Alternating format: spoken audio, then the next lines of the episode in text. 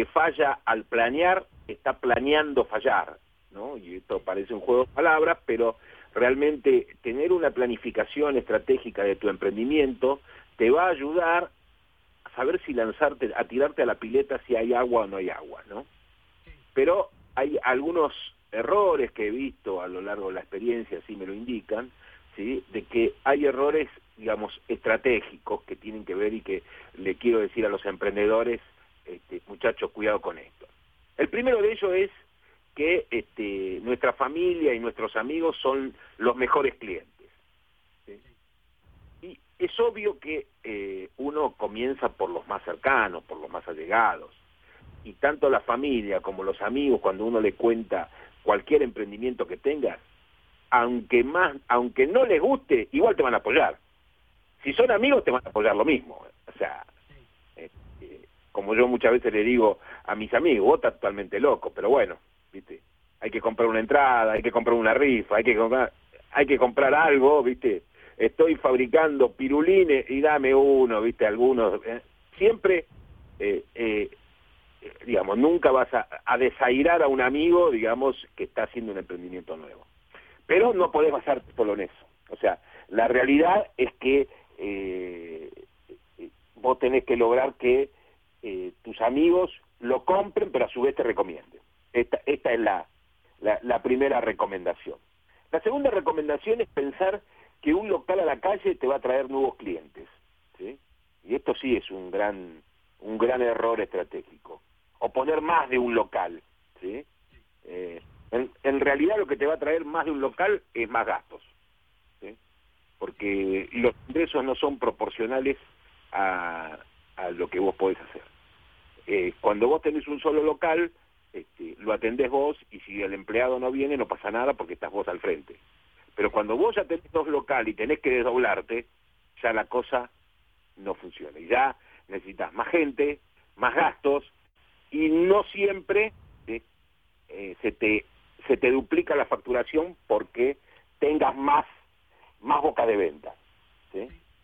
Esta es una una realidad que hay que medirla este, con mucho cuidado la otra bueno vos sos un especialista en ese tema que son tiene que ver con los sitios web ¿sí?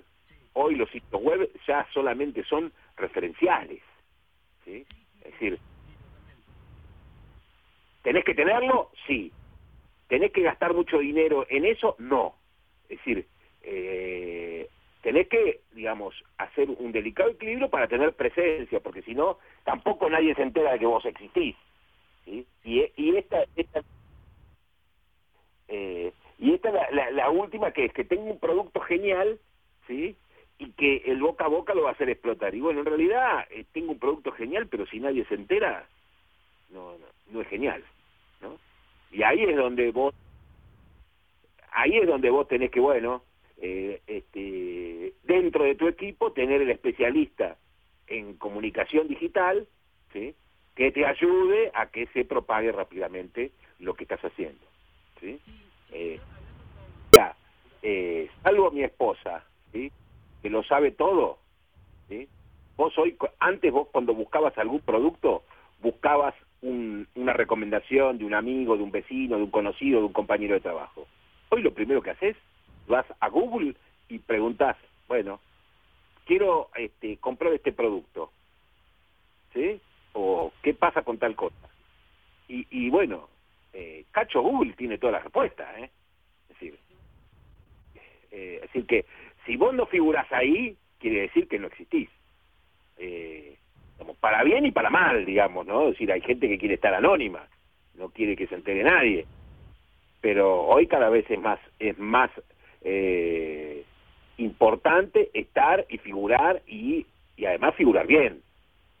Fíjate que eh, eh, de los deliveries que vienen a casa a entregar productos, más del 50% nos ha pedido, bueno, califíqueme en Google cómo lo atendimos, cómo le, cómo el tiempo de entrega, es decir, estaban preocupados por la calificación que le venía. ¿Por qué? Porque eso a su vez le genera otro tipo de respuesta, que ya todo el consumidor, el consumidor ya no es un consumidor tonto, es un consumidor inteligente, que investiga, busca respuesta, que indaga, que no se queda con la primera respuesta.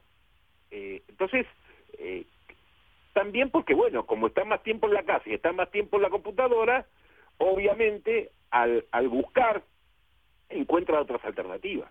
¿sí? Y realmente la... Perdón, sí. Sí, y además que, bueno, este, también está juegan, digamos, los distintos canales de fidelización de los distintos eh, jugadores, ¿no es cierto? Es decir, vos pusiste que crees, este, buscás zapatillas, por ejemplo, en el buscador, y al otro día te agarra el Big Data y te, te llenan la, la, la, casilla de mail y de propuesta de zapatilla. Es decir, eh, eh, eh, es decir que ya hoy este no vos querés que algo hacer algo y bueno este te puedo asegurar que te llueven ofertas de lo que vos estás buscando. Por el solo hecho de ponerlo este eh, y de entrar con bueno obviamente que hay formas de, evitarlo pero eh, hoy por hoy digamos el big data te atrapa sí entonces bueno esto el, el emprendedor tiene que saberlo. No puede encararse digamos este sin tener esta información, sin poderlo planificar, sin este, saber que, bueno, hay algunas herramientas de costo cero, pero hay otras herramientas que realmente tiene que tener dentro de su equipo el especialista para hacer estas cosas. Así como es importante tener un buen, lo que nosotros llamamos técnicamente un tax planning, es decir, qué es lo que pasa en, en, las condiciones impositivas, porque bueno, por ejemplo, un emprendedor puede ser empezando como monotributista, pero cuando va a pasar el salto de que pasa de monotributista a responsable inscripto y la cosa ya le cambia un montón. Entonces, este, y además que bueno, obviamente hay que buscar el equilibrio en que el tema impositivo, hay actividades que este, realmente la pasan mal con el tema impositivo, pero bueno, hay que buscarle la forma de que si realmente esa es mi vocación, siempre soluciones se encuentran. También depende de la creatividad y de los asesoramientos que, que tienen este, cada uno de los emprendedores. Pero yo lo que le digo es, muchachos, aprendan a planificar, aprendan a equivocarse en el papel antes de tirar.